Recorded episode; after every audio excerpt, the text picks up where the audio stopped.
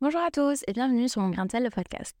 On est de retour aujourd'hui avec la rubrique Une pincée de sel pour répondre à une question que je vois de plus en plus, qui est est-ce que les restes des féculents, comme les pâtes, le riz, les patates, le pain, seraient moins caloriques le lendemain?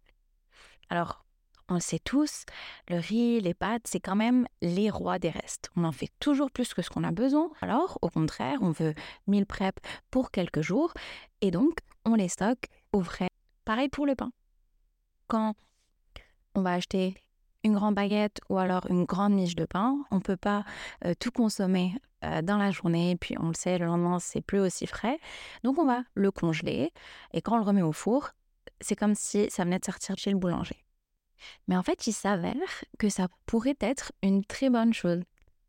En fait, le fait de stocker ces féculents-là au frais, donc une fois qu'ils sont chauds, ils redeviennent froids et après on les réchauffe, serait bénéfique. Certaines recherches ont montré qu'il y a en fait beaucoup d'avantages à consommer les féculents réchauffés. En fait, ce qui va se passer, c'est qu'au moment de la cuisson, les glucides complexes, qu'on appelle, euh, ou vous avez sûrement entendu parler de sucre lent, vont, vont se décomposer en fait en glucides simples, ou si vous avez entendu, euh, sucre rapide. Et ensuite, en fait, pendant le refroidissement, fait, les glucides simples vont se reconvertir en amidon. Donc, l'amidon est un glucide complexe. Le fait de euh, le chauffer, donc le riz, une fois qu'on le cuit, il va se décomposer. Et en fait, lorsqu'on va le mettre à refroidir au frigo, ils vont redevenir, vont revenir en amidon. Cependant, pendant justement cette rétrogradation, la structure de l'amidon va euh, changer et en fait, il va se transformer en amidon qu'on appelle amidon résistant. En fait, l'amidon résistant va, euh, c'est une fibre en fait. Donc, si vous avez déjà entendu euh, parler de fibres, c'est un aliment, c'est des nutriments qui sont en fait indigestes. C'est-à-dire que normalement, pendant la digestion, la, majeure partie de la, digestion se passe dans euh, notre estomac, dans l'intestin, euh, dans le grand intestin, l'intestin grêle. Et donc c'est là que euh, notre corps va sécréter des enzymes pour pouvoir digérer en fait ce qu'on vient de lui donner. Mais les fibres, c'est différent. Les fibres sont en fait indigestes. Et, et donc vont faire leur petit chemin jusqu'au côlon, donc le grand intestin.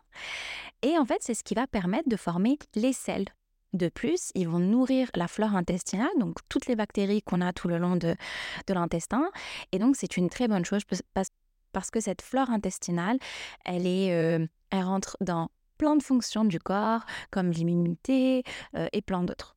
Mais donc, revenons à notre amidon résistant. Le fait qu'il agit comme une fibre, donc c'est-à-dire on va euh, moins ou pas le digérer, en fait, ça va affecter son apport calorique et l'impact du coup qu'il va avoir sur notre glycémie, donc notre taux de sucre dans le sang. En fait, ce changement moléculaire va réduire, parfois même de plus de 60%, l'apport calorique de ce féculent. Les études euh, qui ont justement fait ces recherches voient que chez euh, la pomme de terre, l'apport calorique est moitié moindre et chez le riz jusqu'à 60% euh, moindre. Pareil pour donc l'index glycémique, donc comment euh, le sucre qu'on consomme va affecter notre sucre euh, dans le sang. Et c'est pour ça qu'on parle de euh, glucides complexes simples ou alors sucre lent, sucre rapide, pour un peu plus schématiser. Et en fait, le fait qu'il y ait un apport moindre calorique, et en plus de ça, qu'on ne le digère pas, parce que du coup, cet amidon résistant est une fibre qui va donc ne pas être absorbée par le sang. Donc en fait, l'impact glycémique du riz, même qu'il soit blanc, du pain blanc, euh, et, de notre, et de nos pommes de terre et de nos pâtes vont être jusqu'à moitié moindre. Et l'une des recherches justement que j'ai lues, euh, on fait des euh, expériences sur des patients diabétiques qui en fait vraiment, on a vu la différence s'ils mangeaient le riz euh, frais après cuisson, les pâtes fraîches, etc., ou le pain qui vient de sortir de chez le boulanger, et ou alors après avoir euh, refroidi euh, au moins 12 heures, c'est ce qu'ils disent, l'impact est, est réduit de plus de la moitié en fait. Donc ces diabétiques-là pouvaient, ce qu'ils ne pouvaient pas consommer avant tout seul, sinon ça pouvait impacter leur glycémie, pouvaient le faire après. En plus de ça, et d'autres études ont montré également qu'en fait, lorsque justement les bactéries de notre flore intestinale se nourrissaient de cet amidon résistant, elles sécrétaient des acides gras qui eux-mêmes en fait allaient sécréter la sécrétion de, d'une, de l'hormone de la satiété qu'on appelle glucagon-like peptide 1, donc GLP1 pour, pour faire plus court. Et donc ceci vient appuyer en plus l'effet bénéfique de, ces, de cet amidon résistant qui en plus donc de physiquement nous garder rassasiés plus longtemps, en plus de ça, cette hormone justement de la satiété est également sécrétée pour pour justement stimuler la satiété ou envoyer justement ce message de satiété au cerveau.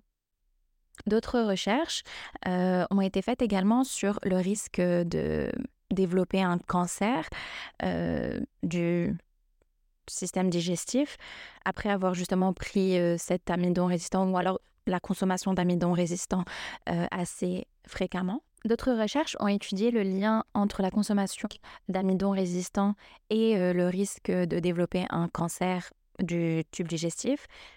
Et il s'est avéré que les personnes qui ont pris des suppléments d'amidon résistant ont été beaucoup moins susceptibles de développer un cancer du tube digestif, notamment de l'estomac ou du pancréas ou même de l'œsophage.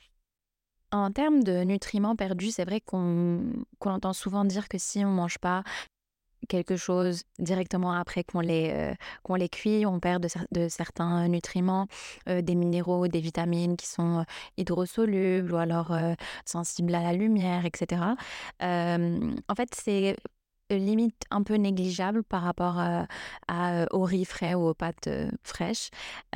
cependant, après, bien sûr, c'est toujours bien de consommer les choses fraîches. Mais là, si on regarde vraiment juste par rapport à un apport calorique, à l'impact sur, le, sur l'index glycémique, sur notre ingestion de plus de, fibres qui est toujours conseillé. On doit quand même prendre jusqu'à 35, entre 25 et 35 grammes de fibres par jour et on est tous très loin de, ceci. Donc si on peut augmenter ça et au final en, pas changeant grand-chose, c'est juste on cuisine et on met ça au frais pour le consommer le lendemain. Au contraire, ça peut même être, ça peut sauver du temps.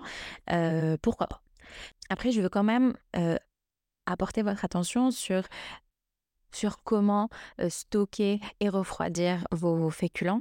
Il est très important, surtout en concernant le riz, parce qu'il y a une bactérie dedans qui peut être quand même nocive et on peut avoir une indigestion alimentaire par la suite si on, ne le refroidit pas correctement et qu'on le stocke pas correctement. Alors il est important qu'on mette, qu'on laisse pas le riz, les pâtes, surtout le riz, rien.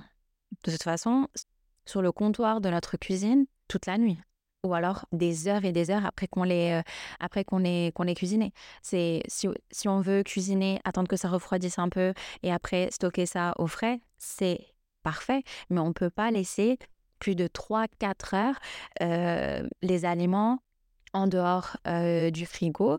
C'est très mauvais pour la prolifération des bactéries. Et après, en fait, ça, va entraîner que même si après qu'on réchauffe le, le riz, par exemple, ça peut quand même aider à la prolifération de, la bactérie. Donc, il est super important de savoir bien le stocker et après, surtout, de bien réchauffer le riz. Euh, notamment, on parle de environ 70 degrés. Ça, c'est vraiment au côté euh, sanitaire. Mais il faut juste savoir bien réchauffer euh, vos, vos aliments après et bien les stocker. Et faire attention à stocker le riz pas plus de deux jours. Généralement, on veut peut-être meal prep pendant euh, euh, le dimanche toute la journée et avoir euh, de quoi manger toute la semaine. Mais il est important, surtout en concernant le riz, de ne pas en manger plus de deux jours après. Encore une fois, à cause de justement cette fameuse bactérie qui peut, qui peut nous donner une bonne indigestion. Et voilà, donc ce sera tout pour aujourd'hui. J'espère que ça vous a quand même intéressé. Moi, honnêtement, je je n'en savais pas plus sur le sujet. Je pensais que c'était juste une idée reçue. Et en, me renseignant un peu plus, j'ai été quand même agréablement surprise. Au final, c'est pas quelque chose, c'est pas un effort en plus qu'on demande, mais qui peut être quand même très bénéfique et c'était intéressant de le savoir. Voilà, merci beaucoup de m'avoir écouté aujourd'hui et à la semaine prochaine.